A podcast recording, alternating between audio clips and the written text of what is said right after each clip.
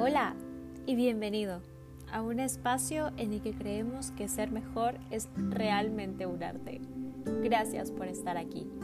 Mejorarte Escuela Profesional de Coaching se complace en presentar su primer episodio de podcast. Sabemos que nos acompañas probablemente haciendo una actividad del hogar, dando un paseo, a punto de ir a descansar o quizás estás despertando con nosotros. De cualquier manera, estamos felices de ser parte de tu día. Hoy queremos hablar sobre algo que sabemos que aqueja a muchas personas. Quizás este término lo has escuchado antes, pero ¿qué tanto sabes de él? Hoy vamos a aprender un poco acerca de los pensamientos limitantes, pero aún más importante que ello, cómo deshacernos de estos pensamientos. Entonces, empecemos. Los pensamientos limitantes adoptan múltiples formas, palabras, imágenes, recuerdos o incluso sonidos. Este tipo de pensamientos pueden contener, por ejemplo, trazos del pasado o temores sobre lo que puede ocurrir en el futuro. Recuerda que el futuro a veces es exceso de ansiedad, así que tengámoslo en cuenta. En muchas ocasiones nos centramos en eliminar aquellos pensamientos desagradables, pues estos pueden ser realmente angustiantes. Sin embargo, intentar dejar de pensar a veces es como intentar dejar de pensar en un elefante rosado inevitablemente el elefante rosado aparece en nuestra mente. ¿Cómo puedo deshacerme de ellos? La mente lógica, analítica, solucionadora de problemas, seguramente haya intentado controlar estos pensamientos desagradables una vez que aparecen. Por ejemplo, algo habitual que hacemos al pasear por la calle es que nuestra mente lógica, analítica y solucionadora de problemas nos dirá que ante un semáforo rojo debemos parar, pues de lo contrario, las consecuencias serían fatales. Sin embargo, ¿qué sucede cuando intentamos aplicar esta misma lógica a nuestros eventos internos y a nuestros pensamientos limitantes? Aquí intentamos no pensar en nuestros pensamientos desagradables a través del uso, por ejemplo, de la distracción Probablemente el método que utilicemos sea emplear todos nuestros esfuerzos en hacer un análisis sobre los pros y los contras de ese pensamiento. Algunas veces incluso tratamos de justificarlo, de, de, por qué es que está allí con nosotros, de por qué está en nuestra mente. Los pensamientos desagradables pueden funcionar también como un banco de arena movediza una vez que entras en un terreno así, el pánico por salir hace que tus movimientos sean ineficientes y también erróneos. El problema es que cuanto más nos movemos dentro de las arenas movedizas, mayor es la probabilidad de hundirnos en ellas. Quizás lo lógico en estos casos puede convertirse en una trampa. Y la opción que nos queda es poner en contacto todo nuestro cuerpo con estas arenas movedizas y parar la lucha por salir. Entonces, ¿qué puedo hacer? Primero, identifica tu pensamiento limitante. El primer paso es averiguar qué idea te está deteniendo. Tendrás que analizar a fondo todo lo que crees hasta encontrar ese pensamiento infundado. Plantéate las siguientes preguntas. ¿Cuáles son las ideas que rigen tu vida? ¿Cómo afecta cada una de estas ideas en tus relaciones? ¿Te limitan o te impulsan? 2. No te compares. Tú eres único y eso que te hace diferente a los demás es lo que realmente te hace único. ¿Tiendes a compararte y creer que no puedes lograr lo mismo que los demás? Cuando te comparas con alguien, tu confianza se ve dañada y terminas sintiéndote inferior. Las comparaciones son muy comunes, pero no hay razón para menospreciar tu potencial porque creas que otro es mejor en algo. A lo mejor es mejor que tú en algo porque ha practicado más tiempo. Eso es todo. Pero tú, tú tienes lo tuyo. Recuérdalo. 3. Deja el pasado atrás. Todos hemos cometido errores en nuestra vida, pero no todos los interpretamos de la misma forma. Los errores y los fallos no dicen quién eres hoy o lo que harás mañana. Eso tenlo muy en cuenta. 4. Y esta es la última. Toma acción y reta a tus pensamientos limitantes. La mejor forma de demostrarte que los pensamientos limitantes son infundados es retándolo.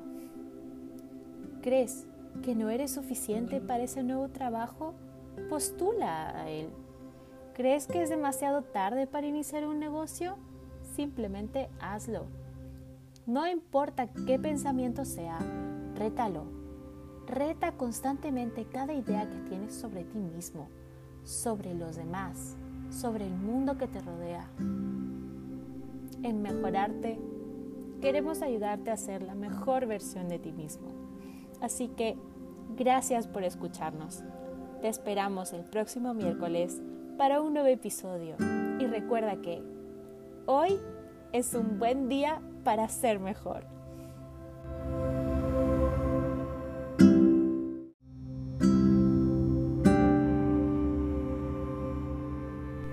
Hola y bienvenido a un espacio en el que creemos que ser mejor es realmente un arte. Gracias por estar aquí. Mejorarte Escuela Profesional de Coaching está complacida de ser parte de tu día. Hoy queremos hablar sobre un tema muy interesante que tiene que ver con la inteligencia emocional. El título de hoy es Resistencia o Resiliencia. Empecemos. La vida constantemente nos plantea escenarios en los cuales se ponen a prueba nuestras capacidades, destrezas y fortalezas como seres humanos.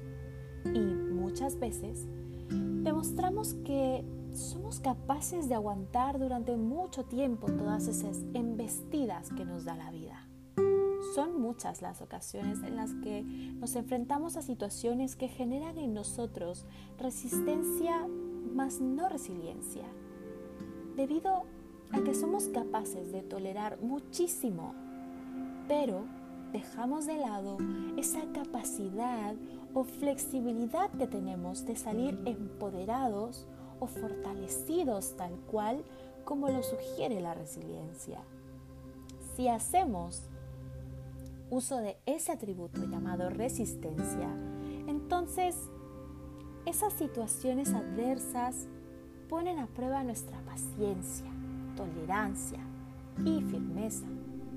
Sin embargo, eventualmente no somos capaces de aprender nada nuevo de nosotros mismos y tampoco desarrollamos capacidades nuevas. Así como la amabilidad o la empatía, la resiliencia es una cualidad que muchos deseamos tener. Y somos capaces de identificarla como algo bueno, como un atributo que cuidamos y nos hace sentir de alguna manera orgullosos.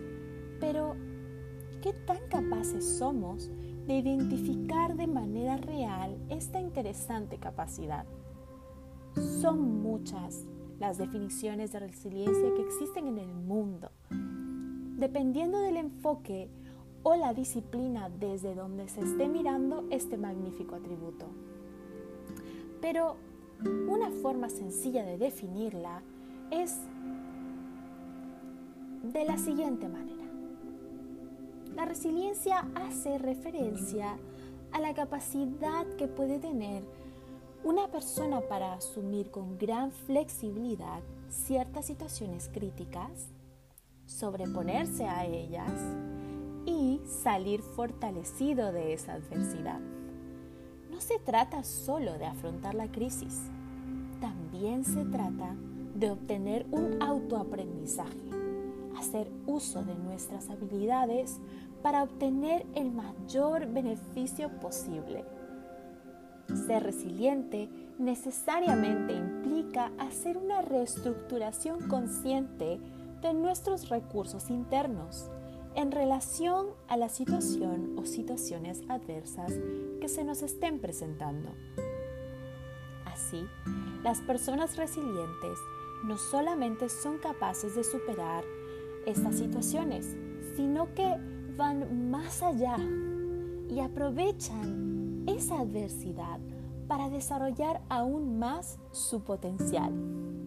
Si hay algo que caracteriza a una persona resiliente es justamente poseer cierto grado de optimismo, asumiendo que en realidad, y hago una pausa, porque quiero que prestes mucha atención, en realidad la vida no es dura, sino que simplemente existen momentos difíciles podemos ser capaces de entrenarnos para ser resilientes y desarrollar más aún nuestra existencia, cambiando nuestros hábitos, identificando y cambiando nuestras creencias limitantes, que ya hemos hablado de ello. Entonces, así podemos diseñar nuestras propias estrategias para de esta manera procurarnos una vida mucho más feliz les quiero dejar la siguiente pregunta. ¿Qué tipo de vida crees que te mereces? Y con esto quiero cerrar este último, este nuevo episodio. Recuerda que hoy es un buen día para ser mejor.